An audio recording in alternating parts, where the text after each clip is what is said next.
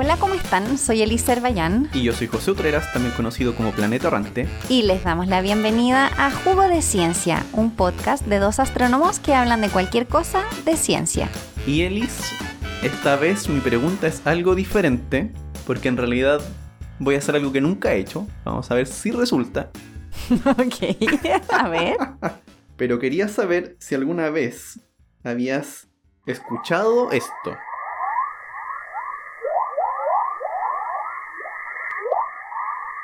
No, ¿No? no, Entonces tampoco sabes lo que es lo que acabas de escuchar. no. Bueno, yo tampoco sabía en realidad la primera vez que escuché. Esos, ese sonido tan raro que suena un poco como Alienígenas. alienígena. Sí. Alienígenas ancestrales. Em, bueno, ese sonido lo produce la Tierra. ¿La Tierra? Sí. En el campo magnético de la Tierra, porque la. Tierra está protegida por un campo magnético, a veces se mueven electrones y ese sonido es cuando el viento solar empuja electrones hacia atrás y estos se van moviendo y cuando los electrones se van moviendo crean ondas, eh, que son ondas electromagnéticas, eso sí. Un tipo de onda que es una onda de radio. Y uno la puede transformar a sonido directamente y ese es el sonido que uno está escuchando. Ay, qué genial. La verdad es que ni siquiera me había parado a pensar cuál es el sonido que hace la Tierra. O sea, más allá del ruido que uno escucha, pero... Sí, pero a mí, a mí me, me encanta eso. Yo aprendí en un curso, en un curso que era uno que tomé en algún momento, sobre algunos de los sonidos que hace la Tierra por el campo magnético que tiene. Mm. En realidad no es que haga, no es que suene, sino Se que... puede transformar en sonido. Claro, son ondas de radio que se pueden transformar fácilmente a sonido, sin hacer nada, nada especial. Como en la radio, Como la radio, sí. que nosotros escuchamos, que es como raro pensar que esa señal se transmite en ondas electromagnéticas, que son como un tipo de luz, y que luego nosotros lo escuchamos. Estamos tan acostumbrados que la radio suena, que siempre pensamos que las ondas de radio suenan. Mmm, cierto. Claro, pero no, pues las transformamos en sonido para poder escucharlas. Qué interesante. Sí, sí, muy interesante. Y así se puede hacer con muchos planetas. Hay muchos planetas, muchas lunas del sistema solar que, no sé si decir suenan, pero, pero que emiten ondas de radio que se pueden transformar a sonido. A lo que me refiero con transformar a sonido es que esa onda que viaja tiene una oscilación y si uno pudiese convertir esa oscilación a una oscilación en el aire, uno escucharía eso. Claro. Si es que uno pudiera hacerlo. Ya me encuentro que suena súper bonito. Sí, sí, y de verdad suena como alienígenas. O sea, cuando me preguntaste si lo había escuchado, iba a decir como, no sé, es como sonido de película de ciencia ficción. A eso suena. Ah, sí. Sí, suena a ciencia ficción en realidad, pero son sonidos que fueron grabados por unas ondas de la NASA que están dando vuelta alrededor de la Tierra. Ujú. Súper interesante. Bueno, de lo que vamos a hablar es de las ondas de radio, o de la radioastronomía. Sí, la radioastronomía, que es algo que quizás a veces se escucha harto, porque tenemos radiotelescopios muy famosos. Cierto. Y yo creo que muchas veces pecamos de no explicar qué es la radioastronomía. Es como, ah, es un tipo de telescopio y ya está. Pero hoy día queríamos hablarles un poquito más sobre la radioastronomía, de dónde viene, cuáles son sus particularidades, Mm, supongo, porque efectivamente es una forma de hacer astronomía que es distinta. Y tenemos la suerte de que en el universo muchas cosas emiten ondas de radio y nosotros no las podemos ver con nuestros ojos, pero podemos detectarlas y transformarlas en cosas que sí podemos analizar y que podemos estudiar. Y para eso usamos esos radiotelescopios. Pero ahí yo creo que tenemos que partir más atrás, como sí. de dónde nace todo esto. Bueno, y todo esto no nace, no nace directamente de la astronomía, pero sí de algo muy relacionado con la astronomía, que es la luz. Porque, no sé cómo decirlo, no es que dijo hágase la luz en realidad, no es que creó la luz. Pero tiempo atrás teníamos dudas sobre la naturaleza de la electricidad y el magnetismo, pero hoy sabemos que son cosas que van unidas una con la otra. Y eso fue algo que mostró Maxwell en, Sí. en los 1860, en esa década. Probablemente personas que nos escuchen que han pasado por ramos de física les deben sonar las ecuaciones de Maxwell. Sí, en realidad a mí me suenan las pilas Maxwell. o en Maxwell, tengo la duda. no lo sé. No tengo idea. Pero sí, efectivamente hay unas marcas que se parecen a Maxwell. Sí. La verdad es que lo que, lo que hizo Maxwell fue básicamente darnos estas ecuaciones que nos entregan un poco cuál es la relación entre el campo eléctrico y el campo magnético y entonces nos hace ver que están ligados de alguna forma y que están conectados. Y están conectados siguiendo esas ecuaciones que escribió. Sí.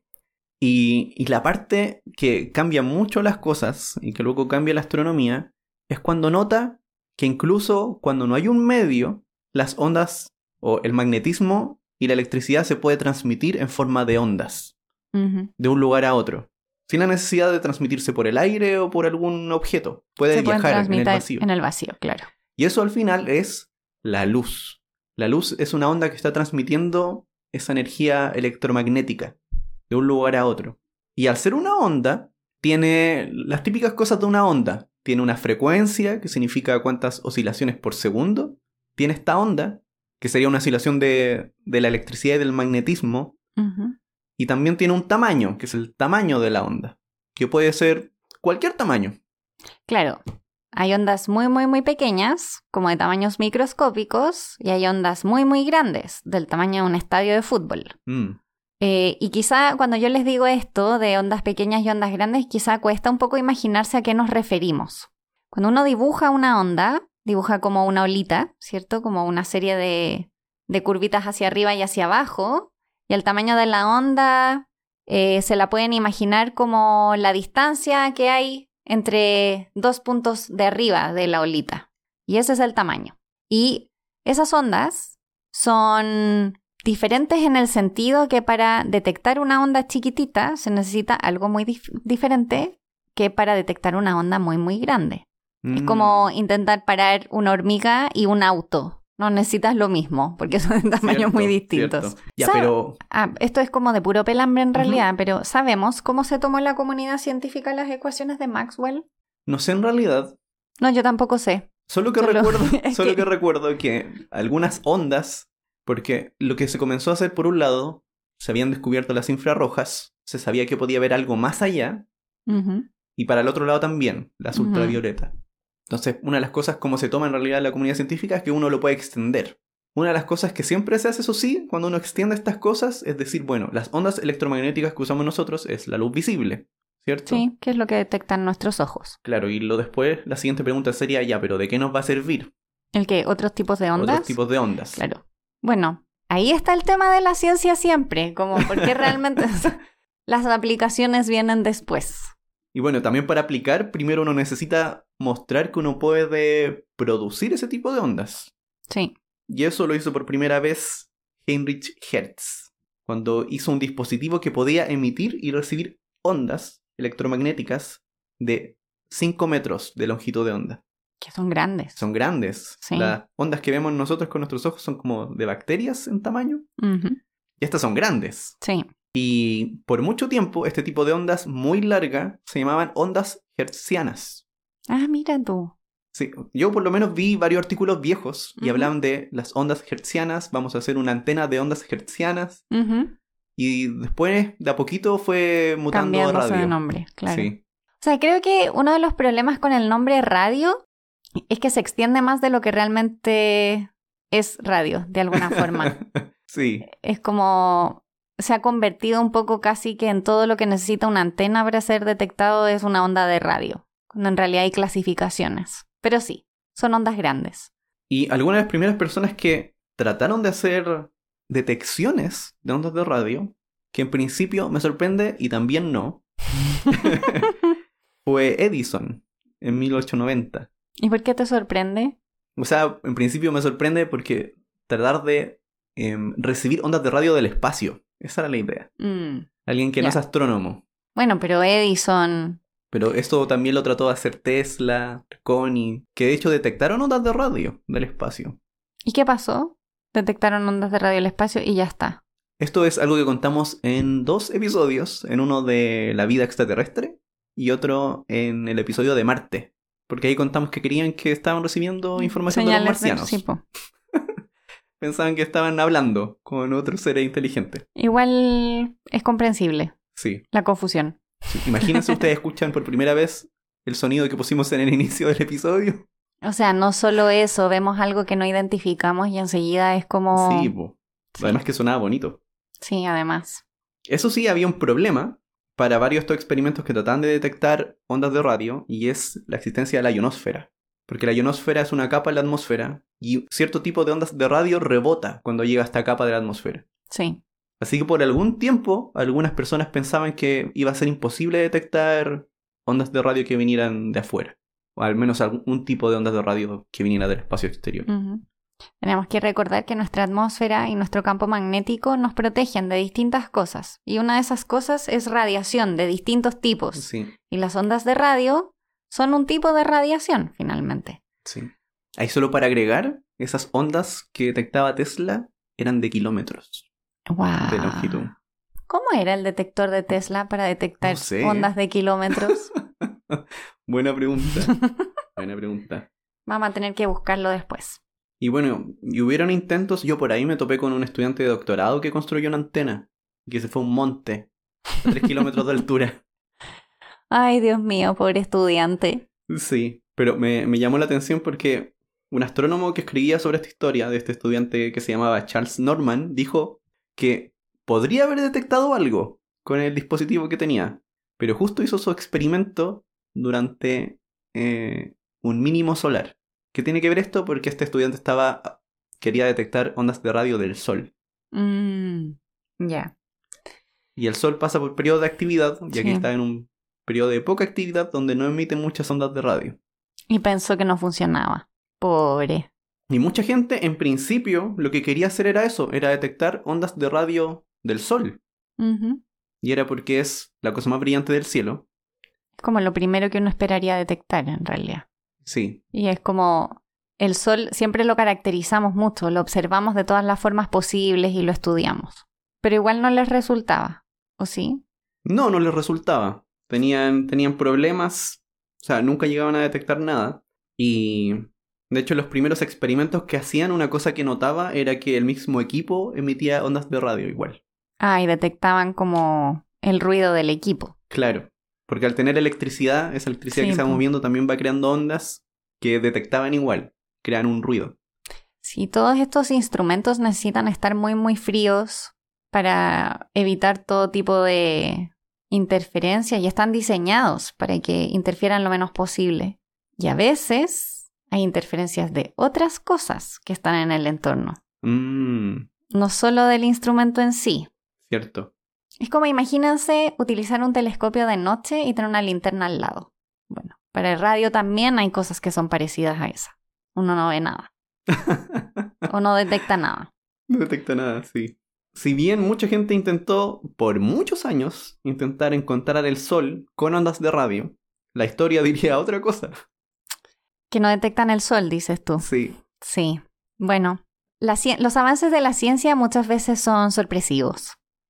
Y todo el esfuerzo que se pone en una dirección, finalmente el resultado no sale por ahí. Pero creo que igual es importante señalar, y hay que tener cuidado con esto, que si bien el avance finalmente no se dio observando el sol en sí, obviamente todos los avances que iban teniendo en radio, por supuesto que contribuyen a lograr el objetivo final.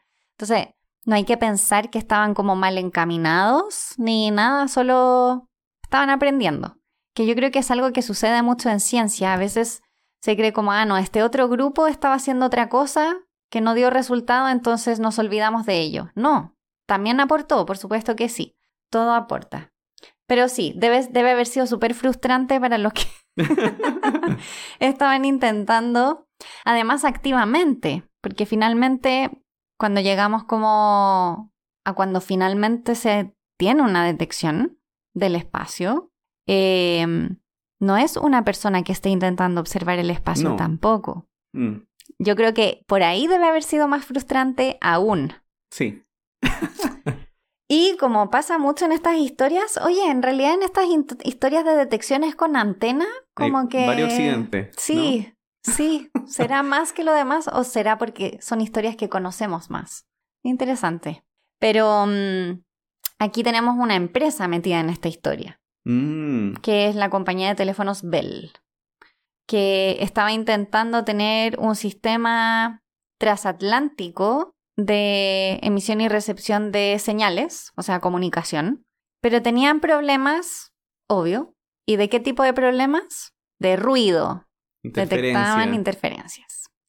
Y necesitaban saber cuál era el problema de la interferencia para poder resolverlo y que funcionara su sistema de comunicación transatlántica.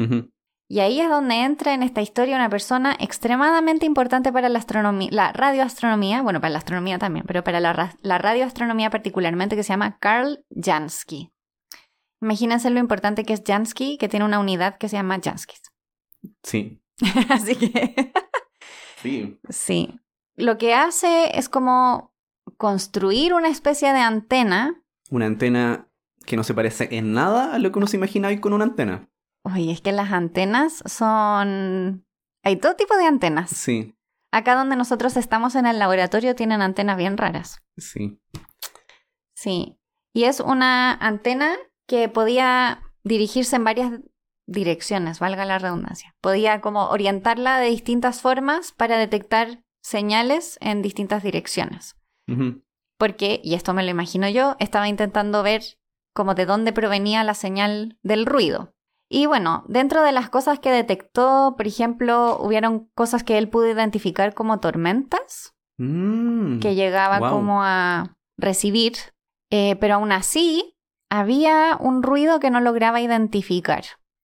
Y no lograba identificarlo, pero, pero sabía que estaba como en la dirección hacia el sol más o menos. No del todo, pero como para allá, en esa dirección. Entonces era como que proveniera del espacio. O sea, lo que él primero notó era que la señal aparecía cada 24 horas. Y claro, como estaba cerca del sol, pensó que era del sol. Pero después que pasó, pasaron más días, notó que en realidad no se repetía cada 24 horas, sino que se repetía cada 23 horas y 56 minutos. Y no sé si a alguien le suena este número, pero yo este número lo he visto varias veces en radioastronomía, las 23 horas y 56 minutos. No sé por qué, porque igual sirve para cualquier cosa. Pero ese es el periodo de rotación de la Tierra. Uno pensará, son 24 horas, pero en No. realidad no. Porque lo que pasa es que las 24 horas es el tiempo que se demora en el Sol en aparecer de nuevo en el cielo. Pero nos tenemos que acordar que nosotros estamos dando vueltas alrededor del sol. Sí. Entonces los tiempos no coinciden. Claro. Es siempre una... Para que el sol vuelva a aparecer es una vuelta completa en la Tierra y, Y un pedacito. Sí. Y lo que pasa cada 23 horas y 56 minutos es que uno ve las mismas estrellas en el cielo. O uno las podría ver suponiendo que no está el sol siempre. Pero uno vería siempre las mismas estrellas cada 23 horas y 56 minutos. Ujú. Y en el principio no sabía esto. Fue un amigo de él, un astrofísico que se llamaba Albert Melvin Skelet, que le dijo, oye, ese es el tiempo en el que las estrellas vuelven a aparecer en el mismo lugar en el cielo. Y fue como, ah, Entonces, a lo mejor lo que estoy detectando no proviene del sol y proviene de alguna estrella. Porque en el fondo pasa exactamente el mismo tiempo hasta que yo vuelva a ver el mismo, las mismas estrellas en el cielo. Y recordemos que las ondas de radio nosotros no las podemos ver con nuestros ojos. Entonces, uno puede tener estrellas en el cielo, no verlas y poder detectar cosas como ondas de radio que provienen de Mm. ellas. sí. Y bueno, finalmente él concluye que estas ondas de radio provenían de la constelación de Sagitario, donde se ubica el centro de la galaxia. Pero él sabía que el centro de la galaxia estaba ahí. No vi que, que mencionara el centro de la galaxia en realidad, al menos en los artículos que leí. Sí. Pero claro, ahora, con el conocimiento que tenemos ahora de la galaxia, tiene mucho sentido Sí, que haya detectado radiación del centro de la galaxia. Sí. y el, el artículo se llamó Perturbaciones eléctricas aparentemente de origen extraterrestre. Bueno, ahí estaba como siendo cuidadoso. Aparentemente. Aparentemente, Presuntamente. Sí, pues porque además no era astrónomo, así que igual complicado. Bueno, y de hecho a los astrónomos parece que no les gustó tanto. Sí. Qué raro. Qué ¿Sabes qué? No sé cuántas veces hemos dicho en este podcast y los astrónomos no hicieron caso del paper que hizo X otra persona. Sí, sí es cierto. Yo en, en por ahí también había leído un astrónomo de Australia diciendo a este descubrimiento y a otros que vendrían después, diciendo que era muy interesante, pero que estas detecciones son en ondas de radio, estas cosas de las ondas de radio no eran de ningún interés para los astrónomos. Ay, Dios mío. Qué falta de visión, qué falta de visión, qué falta de todo. Pero me parece curioso porque hice, estaba haciendo la conexión en mi cabeza. Lo dijo un astrónomo australiano, que Australia Sí. tiene un gran campo de radioastronomía Sí. y que al final llevó a patentar el Wi-Fi. y un astrónomo de allá dijo eso Dios mucho tiempo atrás. ¿Qué pensaría de SKA ese señor? Pero Em, bueno. Sí. Y bueno, una de las cosas que Jansky pensaba era que como el sol no emitía, porque nadie había detectado el sol, Ujú. las estrellas no emiten mucho, mucho en radio. Así que tal vez la interferencia venía de gas y polvo interestelar. Que igual eso es un avance brutal. Mm, sí. Sí, de uno, brutal. recordemos que Jansky no era astrónomo. Reiteramos. Sí. Eh, y esto igual me dio pena porque leí que en 1935 él quería seguir investigando la Vía Láctea, pero lo reasignaron a otro proyecto. Bueno, pero es que no se dedicaba a eso. Mm, Trabajaba en una compañía telefónica. Triste. Bueno, pero ahora recibe mucho reconocimiento póstumo. sí. Cada vez que alguien escribe no sé cuántos Janskis. o también cuando se escriben cosas sobre la historia y la radioastronomía. Siempre empieza Carl Jansky, con... bla, bla, sí. bla. es cierto. Sí. Bueno, después de, mm, de Jansky, también hay otra persona que es importante en esta historia que se llama, no sé cómo se pronuncia este nombre, pero démosle. Yo le digo grote. Bueno, Grote Rever. Grote Rever. Que es una persona que ve la investigación de mm, Jansky y le parece súper interesante y quiere intentar trabajar con Jansky. Pero bueno, esto no era. mm, La empresa telefónica no era una empresa como de investigación científica, así que en realidad tampoco había tanto interés de empezar a contratar personas para que se dedicaran a este tema de la radioastronomía, que en aquel entonces no tenía nombre, pero Sí. Y también había otra cosa que era época de la Gran Depresión. además, crisis económica. Mm, Pero esta persona, muy motivada, Sí. muy, muy motivada, dice, no importa, yo voy a seguir como con este proyecto y construyó lo que llamaríamos hoy día el primer radiotelescopio, probablemente. Como el que uno se imagina. Claro, Sí. como la antena. Bueno, quizá nosotros La- nos lo imaginamos y las personas que nos están escuchando no se lo imaginan. Ya, eh, cuando uno piensa en un radiotelescopio, uno se imagina, si quizás han visto eh, fotografías de las antenas de ALMA, del radiotelescopio ALMA, que se parecen como a las antenas de televisión parabólica en, gra- en grande. Claro. Es como, es un plato que está curvo. Son telescopios extraños cuando uno los ve porque como son para ondas de radio, la superficie de estos platos no son brillantes para el tipo de luz que nosotros vemos, no reflejan. Mm, Entonces cuando uno los ve es como que fuera una lata opaca y no nos dice gran cosa. Pero para el tipo de ondas que reciben sí reflejan. Si pudiésemos ponernos lentes de radio podríamos ver cómo se reflejan las ondas en el plato. Pero no se ve. ah, sería lindo verlo. ¿Cierto? Sí. Sí. Y lo que hizo con su, con su telescopio, con su antena, fue hacer un mapa del plano galáctico. Súper motivado. Un En lo- mapa. Y pensemos que esto es a fines de los años 30. O sea, increíble. Y además tenía tres receptores, esta antena que construyó Rever. ¿Qué significa tres receptores? Los receptores son los instrumentos que reciben, básicamente, los distintos tipos de luz, los distintos tipos de ondas. Y como dijo José, las ondas tienen una de sus características que es la frecuencia, que es cuánto oscilan por segundo. Entonces, si tú quieres detectar distintos tipos de ondas, tienes que fabricar instrumentos que detecten distintos tipos de oscilación de la luz, por decirlo así. Y en el telescopio de Rever habían tres. Detectaba tres tipos de luz diferente. Entonces, él fue el primero en crear un mapa de ondas de radio.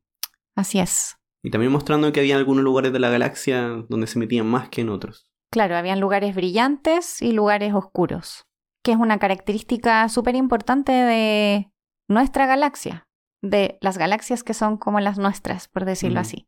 Bueno, otro factor muy importante para el avance de, de esta disciplina o subdisciplina, que es la radioastronomía, es la guerra. La guerra necesita de comunicaciones y la, la comunicación por radio avanza mucho finalmente en la Segunda Guerra y después de que termina la guerra, los investigadores o los, las personas que están involucradas durante el periodo de la Segunda Guerra en todos los temas como de radiocomunicaciones, varios de ellos como que se reinventan y ese conocimiento luego es utilizado para otras cosas, en este caso la radioastronomía. Entonces, después de la Segunda Guerra, es cuando se empiezan a construir telescopios más grandes, antenas más grandes, que es como el inicio del camino de la radioastronomía que conocemos hoy. Cuando pensamos en radiotelescopios, pensamos quizás en radiotelescopios míticos, como puede ser Arecibo, por ejemplo, Mm. una antena gigantesca encastrada en una montaña en Puerto Rico, por ejemplo. Y bueno, justo esto de la guerra, como para mostrar esta relación que tuvo con, con la radioastronomía, hay una historia. Porque en 1942 se encuentra una potente señal que en un principio pensaron que era interferencia enemiga. Pero para esto voy a retroceder un poquito, a 1940, cuando en el área de investigación en defensa aérea contratan a James Stanley Hay. Y su tarea era investigar métodos de anti-jamming. No sé si conoces el jamming. No, no sé qué es el jamming.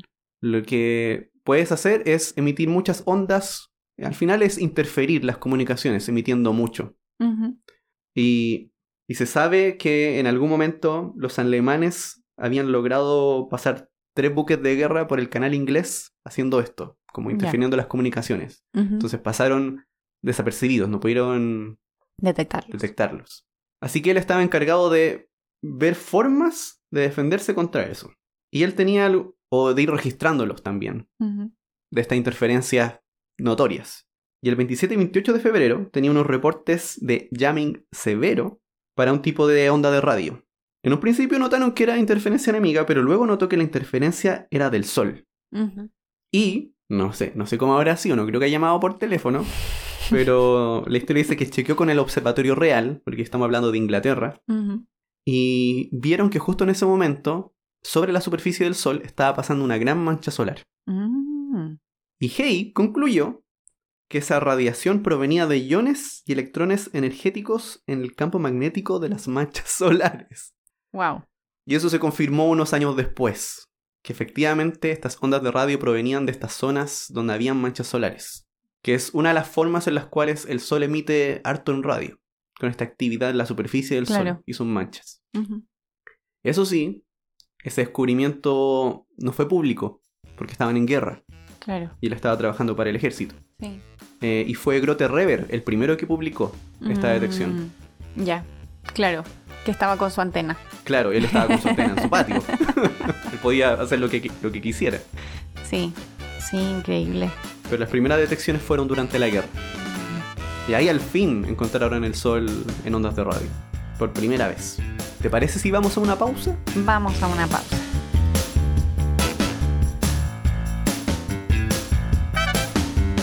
¿Sabías que descubrimos el campo magnético de Júpiter gracias a las ondas de radio? Cuando partículas cargadas interactúan en el campo magnético o en la ionosfera de un planeta, estas emiten ondas de radio, que en el caso de Júpiter pueden incluso opacar la emisión del Sol para algunos tipos de ondas.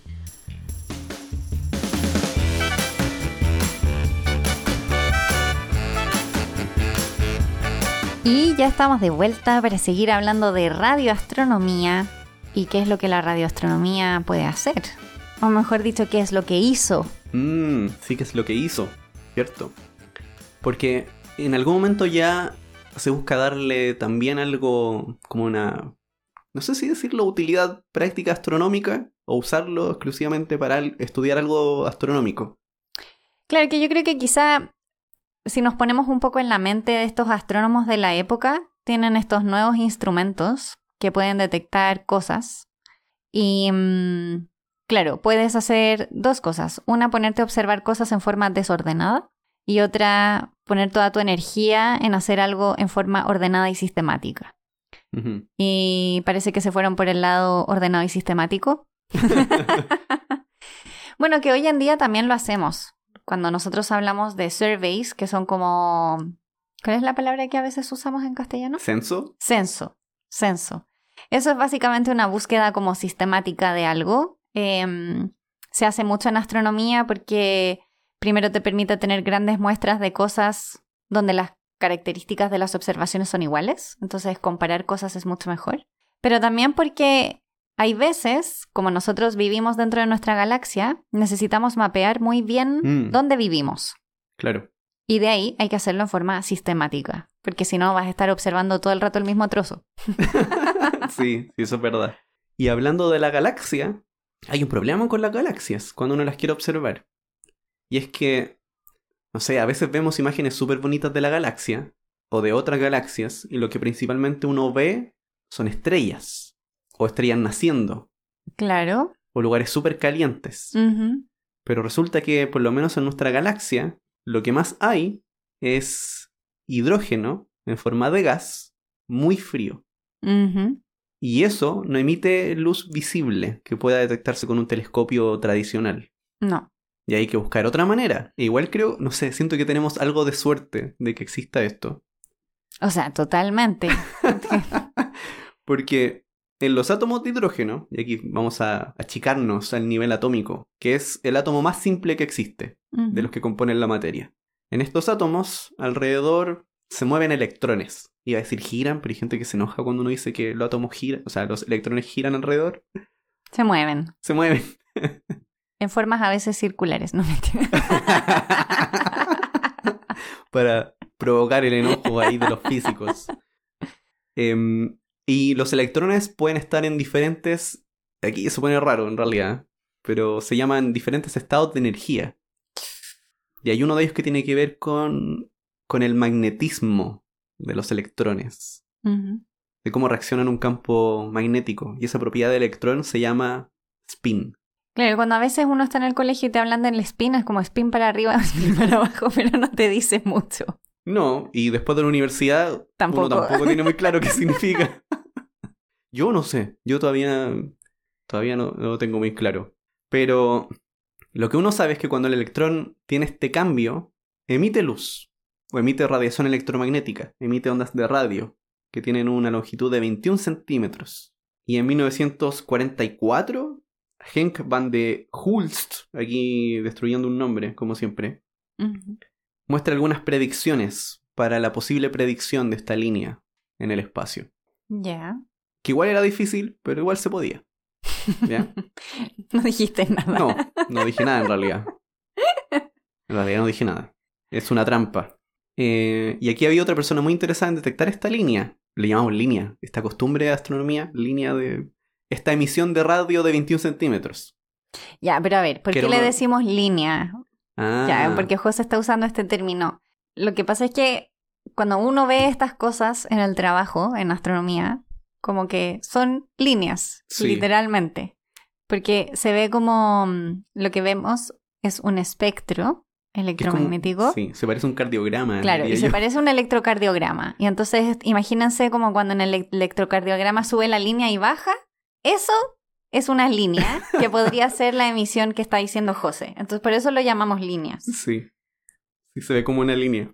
Y luego fue otra persona que se llama Jan Oort, que se imaginaba poder encontrar el hidrógeno de esta forma en la galaxia, encontrando esta emisión de radio. Así que una de las cosas que hace es pedir dinero para poder construir un radiotelescopio, como de unos 20 metros de diámetro. Que igual es harto. Sí, adivina qué le dijeron. Que no. Que no. y al final lo que pasó fue que luego de la guerra obtuvo un radiotelescopio que se había usado en la guerra. Porque aquí se cuenta que en la costa oeste de Europa estaba lleno de antenas, producto de la guerra. Y varias de esas se donaron, varias de ellas a observatorios. Y a Jan Oort le tocó una de estas, que igual eran grandes, de 7,5 metros, igual grandecita. Sí. Y, y dijo, ya, con esta voy a poder detectar, o tal vez pueda detectar esta emisión del hidrógeno. Pero se le adelantó un grupo de Purcell y Ewen. Mm. Fueron los primeros en hacer la detección. Lo que pasa, eso sí, esto yo lo encuentro interesante, porque eh, Hulst, que era el que había hecho este cálculo de qué tan posible sería detectar la- esta emisión de 21 centímetros, se había encontrado con estos dos científicos que habían hecho esta detección por primera vez con una antena que pusieron como que salía de la ventana del laboratorio. Era bien rudimentario, salía de la ventana del laboratorio y de hecho habían historias de que en invierno cuando llovía entraba el agua por la antena hacia el laboratorio y se inundaba todo. Sí, pero nosotros sabemos lo que es como que los laboratorios busquen formas rudimentarias de hacer sus experimentos. Sí. Y lo que cuentan es que se encuentran, es como que hablan con él antes de que esto se haga público y les dice, Jan Ort estaba tratando de hacer lo mismo y no ha podido. Y ellos dijeron, oh, ¿en serio? Porque Jan Ort era ya conocido en esa época. Y ellos lo respetaban mucho. Y lo que hicieron fue decirle a Jan Ort cómo lo habían hecho ellos para detectar Ah, la emisión, que era un tipo de, de método que se llamaba un cambio de frecuencia, que les permitía reducir el ruido y la interferencia. Eh, y cuando Jan Ort hizo eso, la detectó. Y también otro grupo que también aplicó esta idea, también la detectó. Entonces, tanto Purcell y Ewen como Jan Ort publicaron juntos en... O sea, no juntos, pero A la vez. a la vez en Nature, en 1951. Wow. Esperaron bueno. a Jan Ort. Sí, se portaron bien. Y también este otro grupo que también había hecho la detección, también ese mismo volumen, escribió una nota sobre la detección que habían hecho ellos. Entonces, tres grupos distintos publicaron al mismo tiempo. Ya. Y yo quedé impresionado, así como ese nivel de respeto y grandeza a la vez. Sí, porque en realidad uno podría pensar, bueno, pero ellos lo hicieron primero y Ort no lo hizo, y entonces ¿por qué lo esperaron? Pero en realidad, de verdad, es tan importante ser el único que lo hace primero. Además que creo que un descubrimiento de este tipo o una observación de este tipo tiene mucho más valor si es que muchas personas lo logran, porque en el fondo ya está respaldado. Quizás si ellos lo hubiesen sacado primero, hubiesen dicho, ay, que no, que el ruido y que esto y que aquello. Y así Mm, ya Sí, estaba zanjada la discusión. estaba zanjado, ¿cierto? Y bueno, y luego de esto, ya que podían detectarle, lo que hizo Jan Ort fue mapear toda la galaxia y con eso hacer un experimento clásico de radioastronomía, que es medir qué tan rápido gira la galaxia. Mm, Sí. Bueno, en radioastronomía en general nos encanta ver si las cosas se acercan o se alejan, o si giran, o si es como... Claro, porque cuando las cosas se mueven, la onda cambia. Sí. Es como el efecto Doppler de la ambulancia, que en la ambulancia vemos, vemos, no vemos. En la ambulancia escuchamos la diferencia del sonido cuando se acerca y se aleja la ambulancia y em, cuando las ondas de luz se acercan o se alejan, cambian de color, se enrojecen o se vuelven más azules de alguna forma. Esto suena raro porque en radio uno pensaría, ¿y por qué se volverían rojas? Y no, no. No. Es una forma de decir que cambia la frecuencia Sí. de la onda. Se estira o se aplasta, se espachurra, dependiendo de si se acerca o se aleja. Claro. Y ahí uno puede medir cómo se va moviendo cada parte de la galaxia. Claro, entonces uno podría mirar, o este lado se está alejando y este lado se está acercando. Y eso implica, podría quizás tal vez implicar, Mm. que está rotando. sí. Así que además eh, sirvió para eso. O sea, esta vez eso lo hizo con un radiotelescopio que sí puedo construir, uno de 25 metros, que por algún tiempo fue el más grande, que no tengo idea cómo se dice. Dwingelu. Yo tampoco.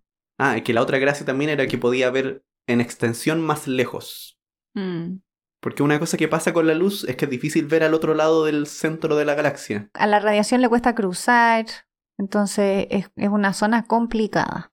Y otro, otro hito en la radioastronomía, que ahí me lo encontré por ahí, que no sabía que se llamaba así en realidad, fue el descubrimiento de las estrellas de radio. Suena raro. Esos son. Estoy intentando pensar qué son las estrellas de radio. ¿Las estrellas de radio son los cuasares? no ¿Qué son las necesariamente. estrellas de radio? ¿Son estrellas que emiten en radio? Sí, eso yo pensé en un momento. Estrellas que emiten mucho radio y no. no, en realidad. eh, esto, ya, esto fueron investigaciones que se hicieron en varias partes, en Australia, en Inglaterra, que comenzaron a encontrar, mientras observaban en radio, que habían algunos lugares muy pequeños desde los cuales se emitían muchas ondas de radio. Ya. Y como eran pequeños en el cielo, como un punto, se les comenzó a llamar estrellas de radio. Pero en sí, No cuando buscaban después, no lo podían asociar a ninguna estrella, realmente. Por ejemplo, una de las primeras se descubrió en 1946 en la constelación del Cisne, o Cygnus. Y una de las cosas que veían era que la emisión de radio variaba muy rápido. Y eso, que igual a mí me cuesta entenderlo, o sea, lo entiendo después de un rato, pero igual me cuesta, que eso significa que esa cosa que está emitiendo ondas de radio tiene que ser pequeña. Igual es raro, ¿cierto? ¿Por qué? Varía mucho la e- emisión de radio en el tiempo. sí. Y eso implica que es pequeño. Sí, porque aquí la idea es que si uno se imaginara, no sé, como toda una galaxia emitiendo de manera uniforme radio, Ajá. si hay cambios, cuando se promedian con toda la galaxia van a ser No hay- pequeñitos. Sí.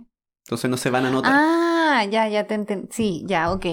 Sí. Entonces esta es una variación súper grande, muy rápida. Sí, ya. Es que estaba pensando como otra cosa. ya. Entonces uno puede hacer ahí una asociación de mientras más rápido significa que por lo menos debe tener este El tamaño más chico. o más chico que esto. Sí. Y era tan pequeña que era como una estrella. Claro. Así que obtuvo este nombre igual de una estrella de radio. Y la primera fue una llamada Cygnus A, que luego se entiende que es extragaláctica, porque no, viene de- no venía de ninguna estrella, sino que venía de más allá. Y en algún momento, eh, cuando se toman las primeras observaciones y se ve ¿Qué es? qué es, eran como dos manchas en el cielo, una al lado de la otra. Y lo primero que se piensa es, ah, son dos estrellas chocando. Perdón, dos galaxias chocando, Pero que están muy lejos. pero que están muy lejos. Y que están, esta otra cosa, casi en el borde del universo observable. Al menos en ese tiempo. Eso Ya, era eso el- era lo que pensaban. Sí, O sea, de verdad muy lejos para ellos. de verdad muy lejos. Y después se fueron detectando otras, una de ellas Casiopeia, Ujú. pero que era una supernova. Y fue luego de esto que en los 50 en Cambridge comienza algo llamado el catálogo de radio de Cambridge. no, era muy, no era muy complicado. eh, que comienzan a hacer esta búsqueda de estas estrellas de radio para tratar de caracterizarlas, como hacer Sí. un censo. Y luego cuando hacen otro catálogo es el segundo catálogo, entonces tiene un 2 y una C. Y después hacen el tercer catálogo, que tiene un 3C. 3C. Y con el tiempo, estas cosas que parecían estrellas y que metían mucho radio, cuando ya estaban claros de que no eran estrellas, las comenzaron a llamar fuentes cuasi estelares de ondas de radio. Ujú. Súper largo el nombre. Sí.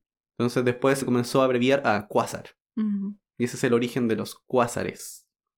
Lo bueno de todo es que le cambiaron el nombre igual, porque si hubiesen Sí. quedado como estrellas de radio, ya tenemos suficientes confusiones con nomenclatura astronómica como para tener otra más. ¿Cierto? Y bueno, hoy sabemos que esos cuásares son agujeros negros supermasivos. Y que alrededor de ellos se emite también muchas ondas de radio. Y que no son tan pequeños. Y que no son tan pequeños. Sí.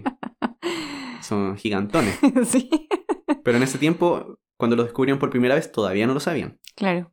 Tenían muchas detecciones, pero todavía no tenían idea de qué era lo que estaban encontrando. Y menos iban a creer que eran agujeros negros en ese tiempo. Entonces estamos hablando de 1959. No, estaban lejos. En este tiempo los astrónomos no pescaban estas investigaciones de, de agujeros negros. Pura teoría, pura teoría. Sí, puras locuras nomás, ¿cierto? Así me lo imagino yo. Yo creo. Deben haber pensado, son solo ecuaciones en papel. Sí, también, Sí. ¿cierto? Seguramente. Sí. Pero no les voy a contar más porque no se trata de agujeros negros el, el episodio. Para eso pueden escuchar nuestro episodio de no, tampoco hablamos de eso. Ah, no, tampoco hablamos No. de eso. Tienen razón. Vamos a tener que dejarlo para otra versión. Y una de las últimas primeras cosas que por primera vez se hizo con ondas de radio fue encontrar a Júpiter. En 1954, Burke y Franklin estaban probando su arreglo de antenas y la estaban probando con la nebulosa del cangrejo, una supernova, porque emite harto en radio, entonces uno sabe que si uno detecta eso bien, lo está haciendo bien. Eh, y les pasó algo parecido a lo que les pasaba a varios de los radioastrónomos anteriores, encontraban algo que no sabían qué era. Claro. E inicialmente pensaron que era interferencia terrestre, y había una historia aquí de un astrónomo que los va a visitar, y le dice, oye, pero justo en el cielo ese día estaba Júpiter, tal vez Júpiter. Y lo que cuentan ellos en una entrevista era que cuando le dijeron eso era como, ya, ¿Cómo va sí, claro? Júpiter. y que y después cuando ellos se ponían a observar, decían de broma, oye, veamos Júpiter hoy día, ya veamos Júpiter. y se mataban de la risa porque decían, sí, claro, ¿cómo va a ser Júpiter? Y que contrastaron con algunas cosas que estaban cerca en el cielo y se dan cuenta que no era, que no calzaba con las fechas tampoco. Y después fue como, ya, veamos Júpiter, a ver si es que es Júpiter o no.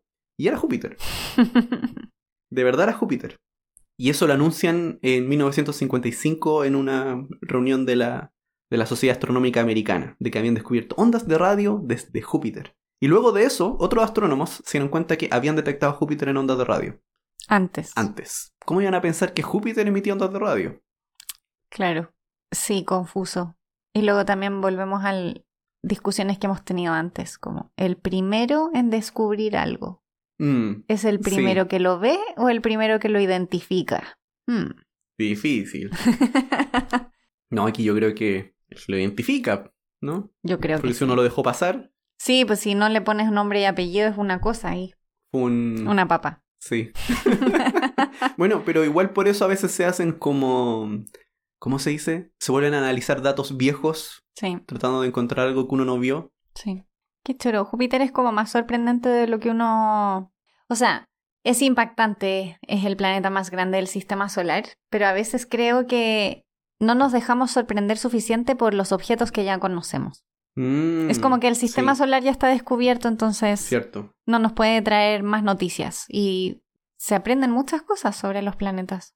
Y bueno, la radioastronomía es una rama hoy en día súper desarrollada en, en el mundo de la astronomía y va permeando cada vez más a, a observadores de luz visible, Mm, Em, porque en realidad hay mucha información que se puede obtener a través de observaciones en radio.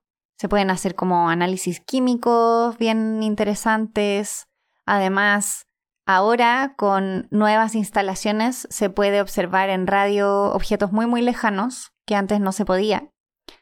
Porque igual algo que creo que es merece la pena que mencionemos es que para observar las ondas que llegan a los telescopios de luz visible, los telescopios que todos nos imaginamos, son pequeñas. Y para eso necesitas un tamaño de telescopio más pequeño que para detectar una de la misma manera una onda muy grande. Para una onda muy grande necesitas un telescopio muchísimo más grande.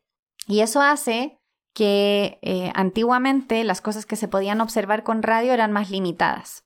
Porque si tú tienes un telescopio de 20 metros de radio, es como que tuvieses un telescopio de óptico chiquitito básicamente. Pero ahora tenemos instalaciones enormes de radio, donde se ha tenido que desarrollar nueva tecnología para que podamos tener esos telescopios tan grandes, porque ¿cómo podríamos construir un telescopio de muchos kilómetros? Ahí la ingeniería nos, nos tuvo que ayudar a, a resolver este problema Mm, y finalmente construimos conjuntos de telescopios que trabajan juntos como que fueran uno grande y entonces podemos observar muy lejos. Y un gran ejemplo de eso, por ejemplo, en Chile tenemos el telescopio ALMA, que se llama interferómetro, y ya lo hemos mencionado alguna vez en algún episodio, creo, que es un interferómetro. Pero básicamente es eso, muchos telescopios pequeños que se reparten en una en un lugar y que trabajan todos juntos como que fueran uno grande. Eh, pero existen muchos otros. Quizás han visto la película Contacto y en Contacto aparece un, arreglo de radiotelescopios. Ah, ¿verdad? El arreglo. Sí. Cierto, que son varios radiotelescopios uno al varios- lado del otro. Claro, y se mueven. De hecho, en la película te muestran y ahí está nuestra querida científica observando el espacio con este arreglo de radiotelescopios. Y después se va a otro muy diferente. Y después se va a otro muy diferente, a Recibo, que en paz descanse, Em, que es una gran antena encastrada. Pero claro, tú puedes encastrar una gran antena o tener una gran antena en algún lugar, pero igual tiene un tamaño máximo. O sea, claro, podrías construir una antena de muchos kilómetros, pero en la práctica Mm, es complicado. sí. Es simpático que mencionen esa película y que tenga estos dos tipos de antenas, una así gigante y estas varias más pequeñas, porque como dentro de las cosas que iba buscando, en un momento de la historia existía como una especie de debate de qué es mejor, Claro. si tener una grande sola O muchas o pequeñas. muchas pequeñas. Yo no tengo la respuesta de eso, pero muchas pequeñas nos está funcionando muy bien. Eso es lo único que puedo decir. Sí, bueno, también a- en, en- en ese artículo decían que en realidad las dos servían tenerlas ambas, no era que una fuera mejor que otra, Sí. cada una tiene sus fortalezas para ciertas cosas. Bueno, hay una antena muy grande ahora, por ejemplo, en China, se llama FAST, que es una antena muy grande, que parece como de película de James Bond en realidad. Eh, pero sí, tenemos muchos radiotelescopios en el mundo y tenemos como grandes descubrimientos de hace poco tiempo de esos radiotelescopios. Yo creo que quizá uno de los más impactantes, El agujero negro. la imagen del agujero negro. Cierto. Porque esos colores que uno ve en realidad no son colores. no son esos no, colores. claro que no, porque estamos justamente detectando ondas de radio que están traducidas a una imagen. Bueno, esto quizá es algo también interesante que es distinto a, las, Mm, a los telescopios tradicionales. Porque en los telescopios tradicion- tradicionales eh, tenemos la luz visible que llega a un espejo, desde ese espejo llega otro espejo y desde ese espejo llega un detector, más o menos, en resumen. Que es como que llegara una cámara fotográfica. Claro. Y efectivamente, como dice José, es como una cámara fotográfica y toma una imagen. También puede detectar como el arco iris de esa luz, como el espectro. Pero podemos hacer imágenes directamente. Con los radiotelescopios no hacemos imágenes directamente. Hacemos mosaicos. ¿Y qué es un mosaico? Bueno, cuando son antenas individuales. Un mosaico es como apuntas la, la antena a un punto en el cielo y luego la mueves un poquito y tomas otra detección y luego la mueves Mm. un poquito y otra detección. Y en el fondo es como que observaras regiones una al lado de la otra y luego con eso armas este puzzle, este mosaico. Y es como que rellenaras cuadraditos de colores oscuros o claros dependiendo de si detectas mucho o detectas poco. Eh, entonces es diferente la forma de construir una imagen. Ah, claro, porque al final, cuando uno tiene un solo, una sola antena, lo que hace es como apuntar cierta región del cielo, o sea, como una gran área, y decir cuánta emisión de radio estoy eh, recibiendo de esta parte. Claro. Y es una sola cosa, Sí, es Como una sola cosa. un solo número nomás. Sí. A diferencia del telescopio que apunta en un lugar y obtiene varios píxeles. Claro, es como, esa es la gran diferencia. En una antena de radio tienes un único píxel. Entonces es como tomar fotografías individuales que son un solo color, todas las veces. y luego se usan técnicas para cruzar estos píxeles, estas imágenes, y armar una imagen un poco más grande. Y mm, es muy diferente, como de- desde el punto de vista del análisis de datos es distinto, pero, pero te entrega información diferente también. Y las regiones que se tienden a observar, por ejemplo, cuando José hablaba como de estos mapas de nuestra propia galaxia y la visión de Jansky finalmente, Mm, fue o no, que decía que estaba observando Nubes. nubes. Nubes de gas y polvo. Nubes de gas y caliente. Y en realidad eso es lo que, para eso se usa mucho, para estudiar nubes de gas y polvo y lo que hay dentro de esas nubes. Y cómo hay, sí, estudiamos cosas muy frías, como las, las semillas de estrellas, como las estrellas bebés que están recién formándose y que podemos detectarlas en ondas de radio. Sí. Pero también los eventos más energéticos del Sí. universo se pueden ver con ondas de radio, como las supernovas y en este caso los alrededores de los agujeros negros. Sí, es como muy raro, es como loco, como radio hace cosas como extremas. Sí, Sí. Y también hay que pensar que las ondas de radio interactúan con la materia diferente a como nosotros nos imaginamos la luz. Por ejemplo, uno apunta con luz a una pared y la luz no cruza la pared. Pero las ondas de radio, esas cosas le dan lo mismo. Logran cruzar. Y por eso las podemos usar para cosas que la luz tradicional no podemos usarla, no podemos detectar sí. esa luz. No es que no la haya, es que no podemos verla. porque está confinada, como en una cueva de la que no puede salir. Entonces hay que usar otras técnicas. Pero mm, es súper interesante, a mí me gusta mucho. Y tiene otro beneficio importantísimo para la vida del astrónomo. Es que uno puede observar de día el cielo. Cierto. Es una de las mejores cosas para las personas que nos cuesta estar despiertas de noche. Se puede observar de día. No hay que cambiar el ritmo ni nada. Claro que es raro porque no ves las estrellas en el cielo, pero se Mm. detectan. Se detecta lo que la, la O radiación sea, también del es bastante probable que tampoco puedas ver lo que sea que está observando, aunque sea de noche. Además, aunque sea de noche. Tienes toda la razón. Así que los, tele- los radiotelescopios pueden funcionar 24/7, no tienen que parar. Solo hay que tener cuidado de no apuntarle al sol. Mm. Ahora ya sabemos eso. Sí. ¿Y qué más cosas? Grandes enemigos de la radioastronomía. Uy. Yo diría que el primero, el vapor de agua. Ah, ya yo pensé que iba a hablar de otra cosa. Ah, ahora José nos va a tener que decir qué enemigo estaba pensando él. No, yo decía el vapor de agua, porque las ondas de radio no les gusta nada el vapor de agua y no lo cruzan. Entonces, cuando hay mucho vapor de agua, se detecta muy poquito. Así que, por eso los radiotelescopios están en sitios súper secos, así como, Mm. Por ejemplo, ALMA está como a 5.000 metros de altura para que estén las moléculas de agua congeladas y es un lugar muy árido. Tienes que echarte crema. Tienes que echarte mucha crema. y a ver, ¿cuál era el otro, el otro enemigo? Estaba pensando en las constelaciones de satélite.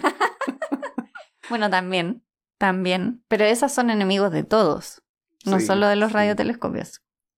Otros enemigos, bueno, en Chascarros hemos contado enemigos de, por ejemplo, claro, a veces cuando Ah. hablamos de radio, Tomamos- todo el espectro como, Microondas, claro, todo eso. microondas. Entonces, si tú observas en microondas, tu enemigo va a ser el microondas. Sí, o las señales de Wi-Fi. Las señales de, teléfonos. Wi-Fi, de Bluetooth, eh, todo eso. Esa es como la contaminación lumínica Sí, para también me acuerdo de que, que habíamos contado un chascarro de, de un pulsar, que se pensaba que era un pulsar, pero en realidad era una cámara de televisión, porque las cosas electrónicas emiten ondas de radio. Sí, sí. Claro, de ahí que tenga que estar todo tan frío siempre, como sistemas de enfriamiento súper logrados, para que O toda los la circuitos también tienen que electrónica... estar bien diseñados. Claro, sí. Pero las antenas de los radiotelescopios son extraños. Pero yo encuentro que son mucho menos extraños que como eran los telescopios de radio antes, que parecían un andamio, que parecían un andamio o parecían una colección de colgadores de colgadores de ropa. de, ropa metálico.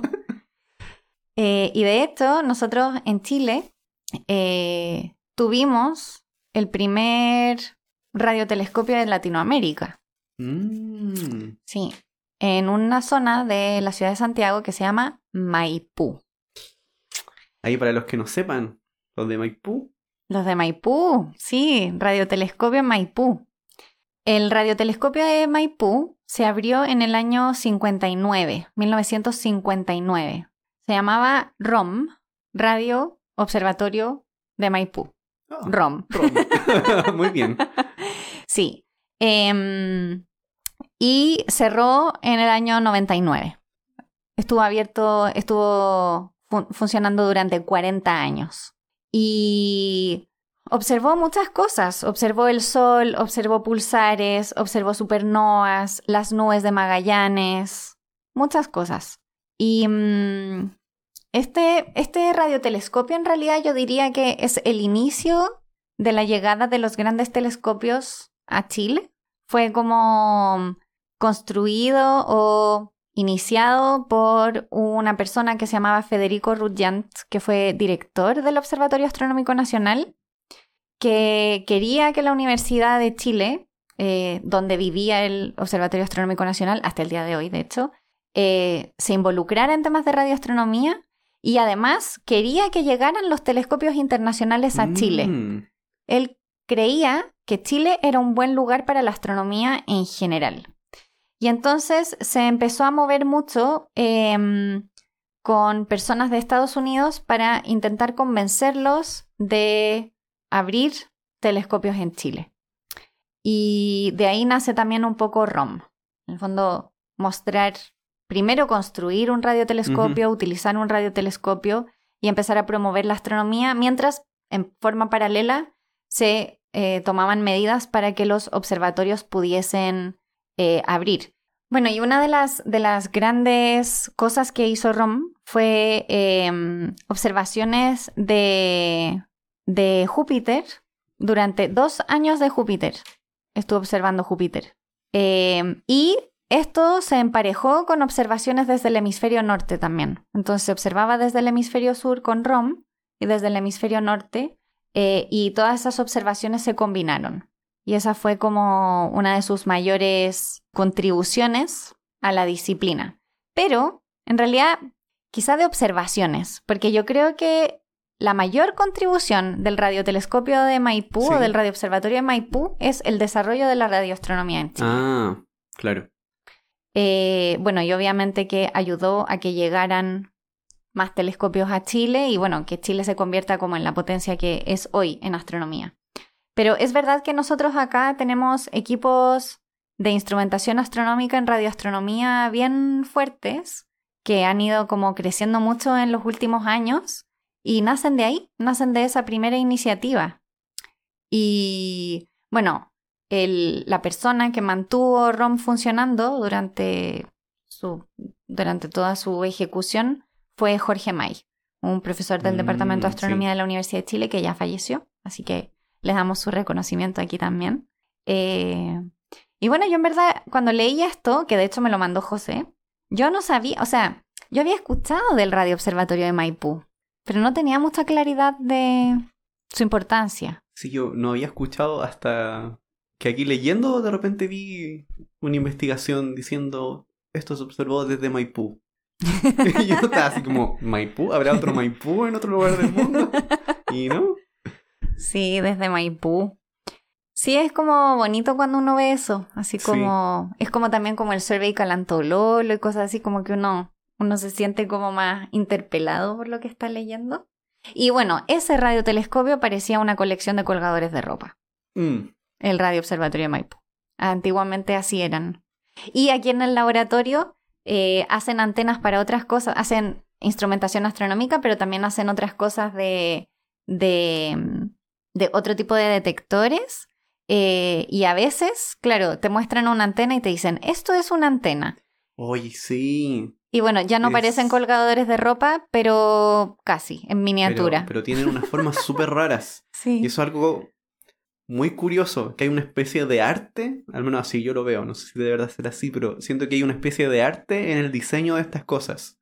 Cuando crean una antena con una forma diferente, ya funciona de otra manera. Sí y puede hacer una cosa diferente a otra que tiene otra forma. No sé mucho ahí con cómo diseñan la antena. Bueno, y que tiene que ver con todo el conocimiento de electromagnetismo, de los patrones de la onda y todo eso, el campo magnético, que son cosas que, claro, uno astrónomo solo se preocupa de que los datos no estén corruptos. De que los datos Nada Sí, así que aplausos a la gente que hace instrumentación astronómica. Pero así con radio. Uno podría contar muchas otras cosas de radio. Sí, además que creo que nos sigue pasando lo que decía José cuando observaron las estrellas de radio. Nos sigue pasando que radio nos sorprende. O sea, de verdad, yo creo que la imagen del agujero negro, o sea, creo que es una de las cosas que probablemente José y yo vamos a guardar en la retina por siempre. Sí, sí. Porque además es que no, no puedo no decirlo. Además, utilizar un interferómetro del tamaño de la Tierra, con antenas que tienen la distancia. ¡Oh, increíble! Sí, increíble. Ya, no más. y bueno, entonces no tenemos nada más que agregar por ahora, porque si no podríamos seguir hablando. Así que ahora vamos a leer uno de los mensajes que nos llegó por redes. Este mensaje llegó de Erendira, que dice, recién descubrí su podcast y estoy fascinada. Soy mexicana, amante de la ciencia y estudiante de doctorado en biotecnología médica. Mm. Me enfoco principalmente en la vida microscópica, en virología básicamente, pero siempre me ha interesado mucho el universo, aunque me cuesta dimensionarlo. Gracias por hacerlo parecer sencillo para los que sabemos nada de él. Muchísimas gracias. Sí. Porque a veces creo que nosotros sentimos que no lo hacemos tan sencillo. Sí. y que te vaya súper bien en tu doctorado, ánimo. Sí, mucha energía para el doctorado. Sí. Mucha energía. Y también recibimos otro mensaje de Francisca y nos dice, hola, primero que nada quiero decirles que me encanta el podcast. Llegué a él porque tomé el curso de estrellas, faros en el universo, que se hizo el 2020. Ese lo hice yo. Sí.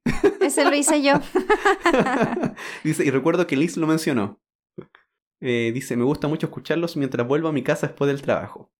Sobre el capítulo de los Ig Nobel, me causó mucha gracia cuando hablaron de investigación sobre por qué los escritos de los abogados son tan complicados incluso para personas que hablan el mismo idioma. Y quería contarles un poco de mi experiencia. Estudié Derecho y al inicio de la carrera tenía el mismo pensamiento. ¿Por qué está escrito de forma tan extraña? no se entiende nada. Pero a medida que pasas el tiempo en la universidad te vas acostumbrando a este tipo de escritura sacramental y decimonónica. al punto que también lo terminas usando. Ciertamente es una costumbre que debemos dejar de lado para que los escritos puedan ser entendidos por todos y que el mundo del derecho deje de ser un mundo tan de nicho, con sus nomenclaturas y formas raras de escribir. Pero sí creo que es más una mala costumbre arrastrada desde años que una intención de los abogados de hacer inentendibles los textos. Aunque por supuesto puedo estar equivocado. No, yo igual creo que no hay intención. Sí. Y después dice, me despido agradeciéndoles el tremendo trabajo de divulgación científica que hacen. Saludos y abrazos. Saludos y abrazos para ti también, Francisca. Muchas gracias, Francisca. Sí, no, yo creo que no hay intención. No hay mala intención.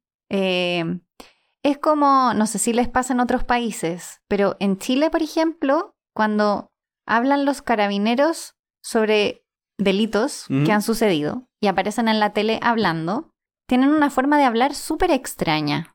Mm, sí. Como que cuentan la historia muy raro.